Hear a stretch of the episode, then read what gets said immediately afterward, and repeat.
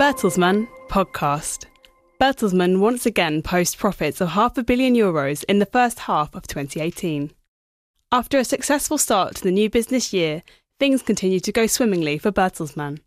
In the first half of 2018, the international media, services and education company achieved a group profit of over half a billion euros once again. Group revenues reached 8.2 billion euros, rising to its highest level in 11 years. Bertelsmann's organic revenue growth rose to 2.4%. Operative profits before taxes and interest reached the same high level as the previous year, at just over 1 billion euros. Bertelsmann's digital and growth businesses saw particularly positive development.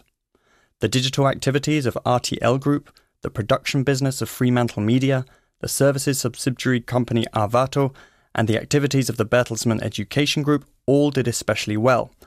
These businesses now account for around one third of total revenues. Collectively, they achieved a close to 9% organic increase in revenues to just under 3 billion euros in the first half of the year. Bertelsmann's organic growth in the first half of 2018 was the strongest it has been in years, according to Thomas Rabe, chairman and CEO of Bertelsmann. Despite the increasing political uncertainties in connection with Brexit or the trade dispute between the US and China, Bertelsmann is confident it will achieve its targets for the full year, Rabe said. Bertelsmann has four strategic priorities strengthening its core businesses, digital transformation, expansion of growth platforms, and in growth regions. The group has made significant progress in all four of these areas, as CEO Thomas Rabe underlined. The expansion of Bertelsmann's growth businesses is bearing ever more visible fruit, he added. For Rabe, it is particularly gratifying that the investments made in services businesses in recent years are increasingly paying off.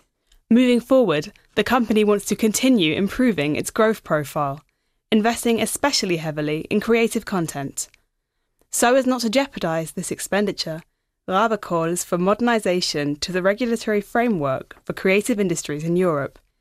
This concerns areas such as data protection, copyright, antitrust law, advertising law, media law, and taxation.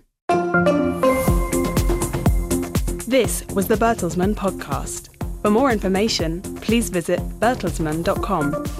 And remember to follow us on Twitter, Facebook, and Instagram.